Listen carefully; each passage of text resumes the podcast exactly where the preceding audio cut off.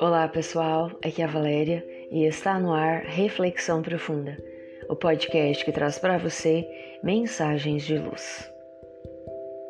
O que você faria? Que tal imaginarmos que por alguma circunstância qualquer recebamos a notícia da certeza de que em oito dias, no mês ou num ano o mundo chegará ao fim? Nenhum indivíduo sobreviverá que faríamos nós? Trabalharíamos por nosso próprio progresso, por nossa instrução? Entregar-nos-íamos ao trabalho, à profissão? Continuaríamos respeitando os direitos, os bens, a vida do nosso semelhante?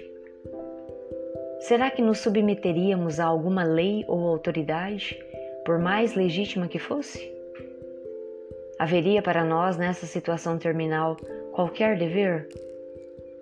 Possivelmente não, se ainda vivermos de acordo com o materialismo. Nossa tendência seria de aproveitar a vida não medindo consequência alguma. Por que fazer algum esforço? Por que fazer sacrifício? Por que buscar conquistar algo de valor, se tudo logo se perderá com o fim inevitável? Curiosamente, e por mais estranho que possa parecer, grande maioria de nós vive dessa forma, mesmo sem perceber.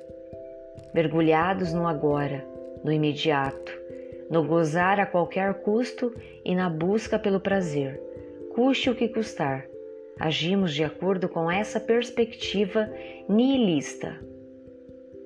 O nihilismo se configura numa negação da vida.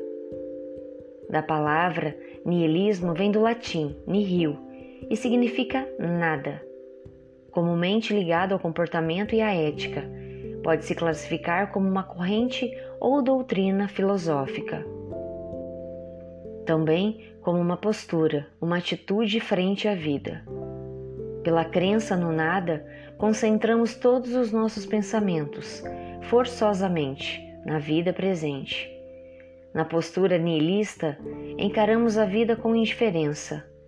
Criticamos o que é à nossa volta, afirmando que tudo é falso, porque tudo é artificial.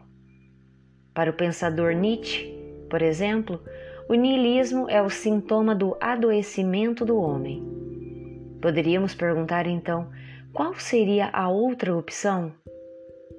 O oposto de tudo isso é a ideia de uma vida futura já trazida por tantos e tantos sábios ao longo das eras e enaltecida pelo Mestre Jesus.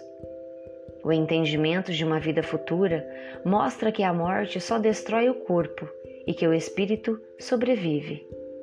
Implica também em saber que seremos na vida futura aquilo que nós mesmos fizemos de nós nesta vida que as qualidades morais e intelectuais adquiridas permanecerão conosco. Que nos livrarmos de alguma imperfeição aqui será um passo a mais para a felicidade. A nossa felicidade ou infelicidade depende da utilidade ou inutilidade da presente existência, esta breve passagem pelo planeta. Vejamos assim que a perspectiva é totalmente outra. Isso não nos impede de aproveitar a vida atual, com todos os seus momentos importantes. A perspectiva da vida futura propõe mudarmos os valores, propõe que você e eu questionemos o que realmente queremos para nós. Propõe que entendamos o que é aproveitar a vida verdadeiramente com todas as suas nuances de beleza, de progresso, de construção para o bem. Que tal pensar o que você faria se soubesse que o mundo está no fim? Pensemos nisso. Fonte com base no capítulo 1 do livro O Céu e o Inferno de Allan Kardec. Chegamos ao final de mais uma reflexão profunda. Gratidão pela sua companhia e até o nosso próximo episódio. Sempre nos dias ímpares eu conto com vocês. Grande abraço, fiquem com Deus e muita luz no caminho de vocês.